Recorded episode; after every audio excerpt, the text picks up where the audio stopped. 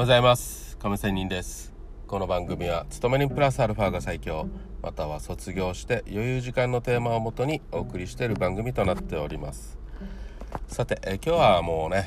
ざっくばらに普通に話したいんですけどもまあ私ねあの23ヶ月前に目の病気の手術でお仕事を休んでいるというような話をしたと思いますがさてそこでですよ、うん。えーこの休む仕事を休んで、まあ、少し長い時間ね仕事を休むっていうことも本当に時には必要だなというふうに思ったりします。まあ、これはただのリフレッシュっていうことではなくて、まあ、将来さ、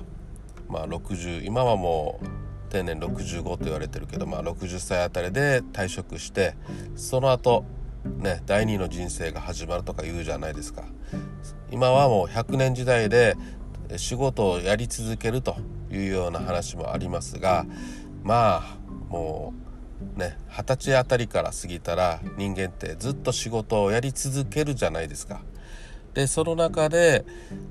うーんお休みをたまにはするんだけど本当にただもう寝て仕事行って寝て仕事行ってという繰り返しじゃあ人ってつまらなくなるわけですよ。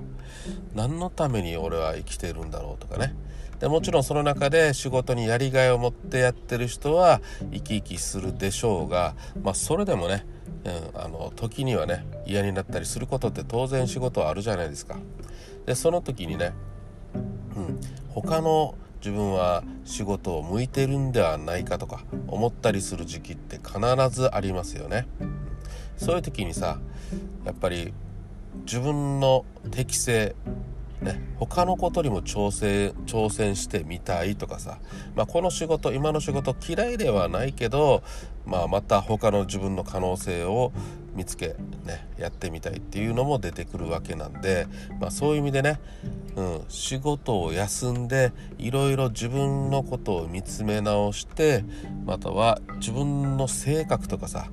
えー、を分かるっていうのは大事なことです。例えば私のこの休んでる期間の中でね案外自分あれもこれもやりたいと思ってたのになと思うけどね案外この休みがあってねなんかサボり癖があるなとか怠けるなとか結局やりたいって言ったのやらないじゃんとかさいうのもいくつかあるわけですよ。でもその中でもやれることがやりたいって思ってたのはちょっとやってとかさそういうのもいろいろあるわけでまあ人によってはいろんなタイミングでね、うん、結局やらなかったって自分でねすみません。よくわかりません。シリーが喋ってますね。あのまあそんな感じでなんか自己嫌悪に陥ったりねすることもあると思います。まあそういうことで休むことによっていろんなことが自分でね分かってたくさんのいい経験が得られるということで、まあ、今日はねこの退職してボケない練習にもなるよなっていうのがある意味思うところなんですよね。うん、うちのね母なんかはさもちろんもう退職はしてるんですけど母とかね性格上ねじっとしてはいられないので「お前もう病気治ったんだったらとっとと仕事しろ」みたいな感じを言うわけですよ。まあそれはそれでね母の性格とかその人の考えだからいいんですけどもまあねある意味考え方によっては病気的病的にねもう動いていないといけないっていうふうに思い込んではいないかっていうところも感じられるんですよ。何かしらとにかく社会に貢献していないといないといないとみたいな感じですね。うん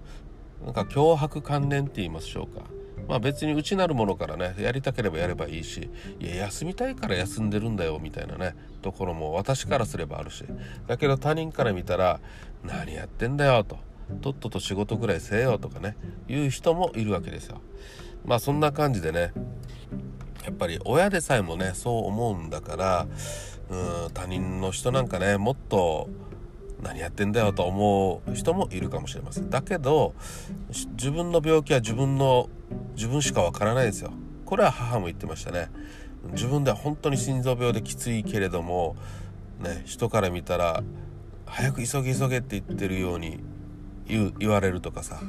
でもこれでも本当自分自身は相当ね心臓をバクバクしながら急いでるんだよっていうところでね人にはやっぱり自分の病気はわからないという話もしていました、まあ、そんな感じでまああの他人にはねわからない部分っていうのがあるということとまあこの仕事を休んで一時期でもね、えー、退職してボケない練習って言いましょうか。もうね一度もね休んだことない人なんかねこの例えば退職した後やっぱりやることなくてでやっとやすねやった退職したもう遊べるということでねもうずっとドハマりしていってボケるっていう人もいるでしょうね。だから、まあ、そういう意味でも休むっていうことは、えー、いろんな他のことを